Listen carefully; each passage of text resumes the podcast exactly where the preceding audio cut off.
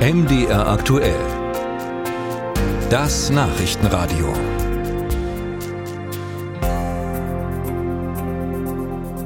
In Deutschland ist fast jedes zehnte Paar zwischen 25 und 59 Jahren ungewollt kinderlos.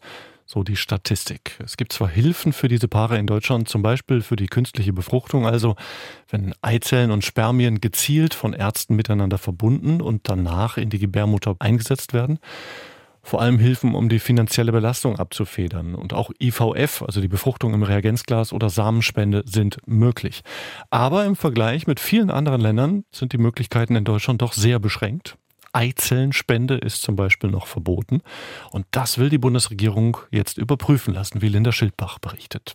Kann der Mann keine Kinder zeugen, dann gibt es als Alternative die Samenspende. Gleiches gilt theoretisch für Frauen mit der Eizellspende. Bei der Eizellspende werden einer Frau, die reife Eizellen produzieren kann, werden Eizellen entnommen, um sie dann auf eine andere Frau, die keine entsprechenden Eizellen produzieren kann, zu übertragen. Erklärt Jochen Taupitz, Experte für Medizinrecht, Medizinethik und Fortpflanzungsmedizin an der Universität Mannheim.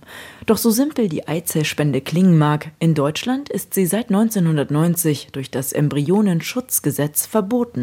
Taubitz. Man hatte damals natürlich noch sehr, sehr wenig Erfahrungen äh, mit der künstlichen Befruchtung und man befürchtete, dass bei der Eizellspende das Kind Identitätsfindungsschwierigkeiten haben könnte, wenn es später erfährt, dass es im biologischen Sinne zwei Mütter hat. Ein Argument, das für die Samenspende anscheinend kein Hindernis war. In vielen europäischen Ländern wie Frankreich, Spanien, den Niederlanden sowie Österreich, Polen und Tschechien ist die Eizellspende deshalb erlaubt. Auch in Deutschland will man das Verbot nun überdenken. Auf Anfrage von MDR aktuell erklärte eine Sprecherin des Bundesfamilienministeriums schriftlich, die Bundesregierung hat Ende März 2023 eine Kommission zur reproduktiven Selbstbestimmung und Fortpflanzungsmedizin eingesetzt.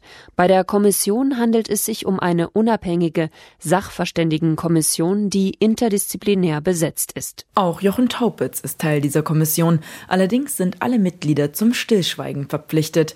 Das betrifft den Inhalt der Beratungen, Beratungsunterlagen und Entwürfe von Empfehlungen.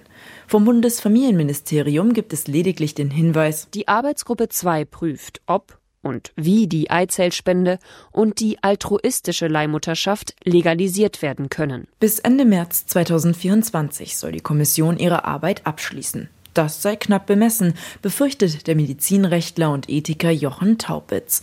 Vor allem beim Thema Leihmutterschaft mit seinen vielen Implikationen und Varianten werde es weitaus schwieriger sein, eine Einigung zu erzielen.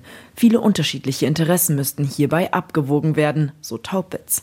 Schneller könnte es dagegen bei der Eizellspende gehen. Bereits 2019 forderte die Nationale Akademie der Wissenschaften Leopoldina in Halle eine zeitgemäße Gesetzgebung und ein Ende des Verbots. Auch Jochen Taupitz hält die jetzige Lage für verfassungswidrig. Es ist ein Eingriff in das Recht auf Familiengründung, der Eizellempfängerin, auch ihres äh, Partners natürlich. Es ist ein Eingriff in ihr Persönlichkeitsrecht, in ihr Recht auf Fortpflanzungsfreiheit. Also sehr viele Freiheitsrechte werden durch dieses Verbot der Eizellspende verletzt. Man werde sehen, wie die Bundesregierung auf die Vorschläge nächstes Jahr reagiert und welche Gesetzgebungsvorhaben daraus folgen, sagt Taubitz. Das Bundesfamilienministerium betont, man wolle dem Ergebnis der Kommission nicht vorgreifen.